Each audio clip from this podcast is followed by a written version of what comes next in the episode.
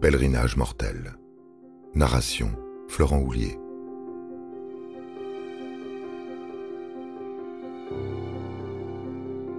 Située en Arabie saoudite, la Mecque serait le lieu de naissance du prophète Mahomet à la fin du VIe siècle et l'islam la considère dès lors comme une ville sainte.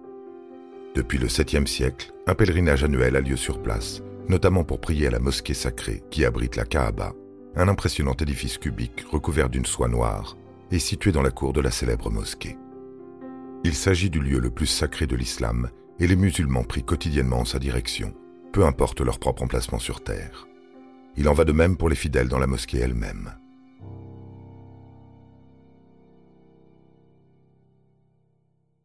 Lors du pèlerinage, les musulmans présents sur place effectuent notamment le rite du tawaf, consistant à effectuer sept tours de la Kaaba.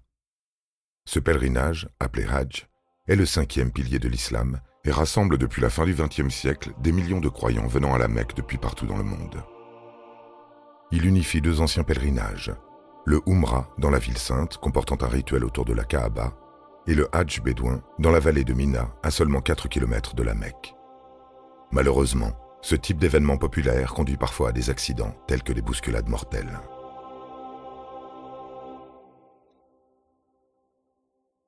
En effet, lorsque les mouvements d'une foule deviennent incontrôlés, cela provoque des bousculades aux effets dévastateurs. Cela peut avoir lieu lors d'événements religieux, comme nous allons le voir, mais aussi lors de rencontres de nature variée et à cause d'éléments déclencheurs différents également. Par exemple, la tragédie du Stade national de Lima en 1964, faisant 354 morts, est déclenchée par une émeute, tandis que celle d'Hillsborough en Angleterre, causant 97 victimes, aussi dans un stade de football, résulte d'un accès et de tribunes inadaptées.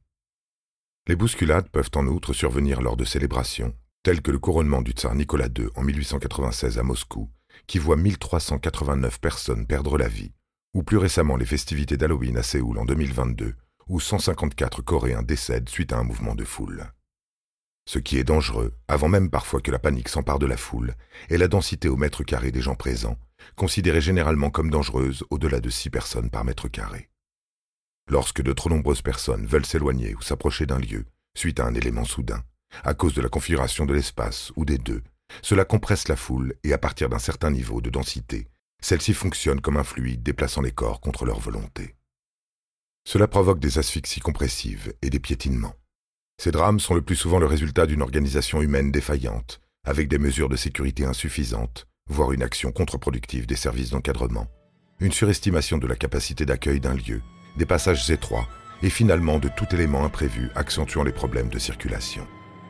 De plus, avant de perdre le contrôle, les personnes peuvent être régies par des comportements bien connus dans l'étude des foules, comme la tendance à suivre la majorité du groupe en l'absence d'informations directes, ce qui peut très vite faire dégénérer une situation dangereuse.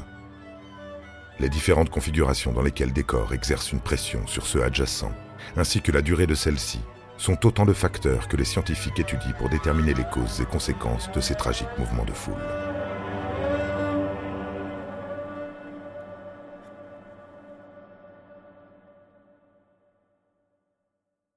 Malheureusement, les bousculades du Hajj sont plurielles. Le premier drame important survient le 2 juillet 1990 dans un tunnel de 550 mètres reliant Mina à la Mecque. Une défaillance du système de ventilation provoque un mouvement de panique dans la foule compacte ce qui cause l'asphyxie et l'écrasement de nombreux fidèles, causant 1426 décès. Quatre ans plus tard, c'est sur le pont piétonnier Jamarat, entre la ville de Tande de d'une capacité maximale de 300 000 personnes pendant le Hajj, et la Mecque, qu'une bousculade tue 270 pèlerins. En 1998, on dénombre 118 nouvelles victimes, puis 251 en 2004, même si de plus petits incidents surviennent entre-temps, et causent des décès parmi les pèlerins. La bousculade du premier jour du Hajj 2004 sur le pont, composé de plusieurs passerelles en béton, entraîne des travaux pour sécuriser le site, et l'année suivante, malgré un nouvel accident, le nombre de victimes est drastiquement réduit. Pourtant, le 12 janvier 2006, lors du dernier jour de pèlerinage, une énorme bousculade a lieu à l'entrée nord du pont, pendant la cérémonie de la lapidation des stèles, lorsque des personnes cherchant des objets perdus dans la foule perturbent la circulation déjà compliquée dans cet espace restreint, présentant des failles de sécurité et un encadrement insuffisant. 362 musulmans décèdent écrasés ou étouffés quand la foule entrant sur le pont provoque une saturation mortelle, engendrant des chutes et le piétinement de victimes.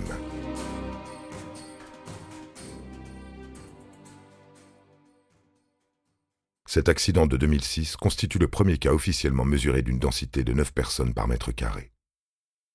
Les scientifiques ont montré que le pont était un dangereux goulot d'étranglement, et surtout que le fait d'être utilisé dans les deux sens, à la fois en direction de Mina et de la Mecque, induit un flux de circulation facilement saturé. Suite à cette nouvelle catastrophe, le lieu a été modifié pour agrandir les voies de passage et éviter l'opposition de flux contraires, ce qui a réduit effectivement les problèmes sur ce pont les années suivantes.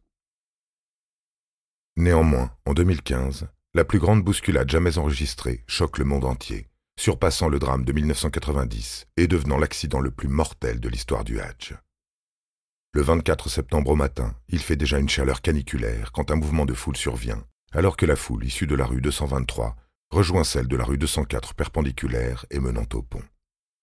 De nombreuses rues piétonnes divisent et amènent la masse de pèlerins de Mina à l'important pont du Djaramat lui-même composé de plusieurs niveaux. Or, les rues 204 et 223 font partie des plus étroites de l'entrelac piétonnier de Mina. Le site pour le rituel de lapidation de Satan est à proximité du pont lui-même, utilisé pour rejoindre la Mecque.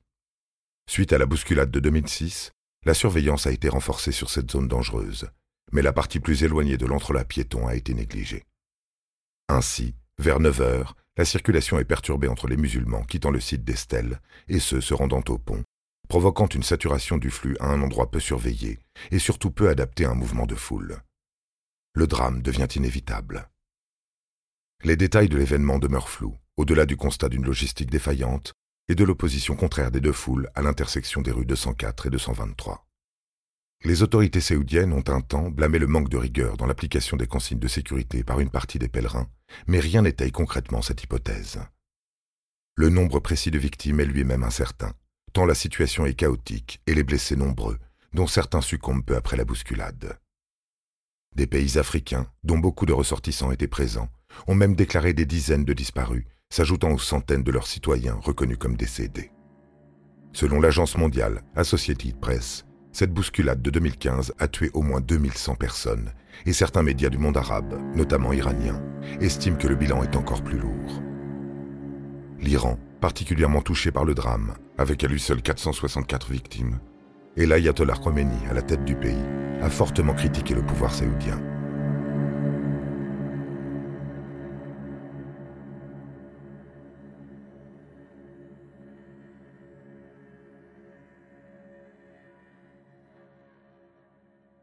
Le pèlerinage de la Mecque est ainsi le triste symbole du danger des mouvements de foule dans le monde.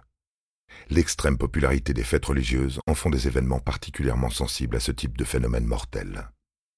Heureusement, les scientifiques parviennent de mieux en mieux à en analyser les facteurs, notamment grâce à l'exploitation de photos et vidéos des catastrophes observées, de même que des simulations par ordinateur du comportement de foule dans divers contextes.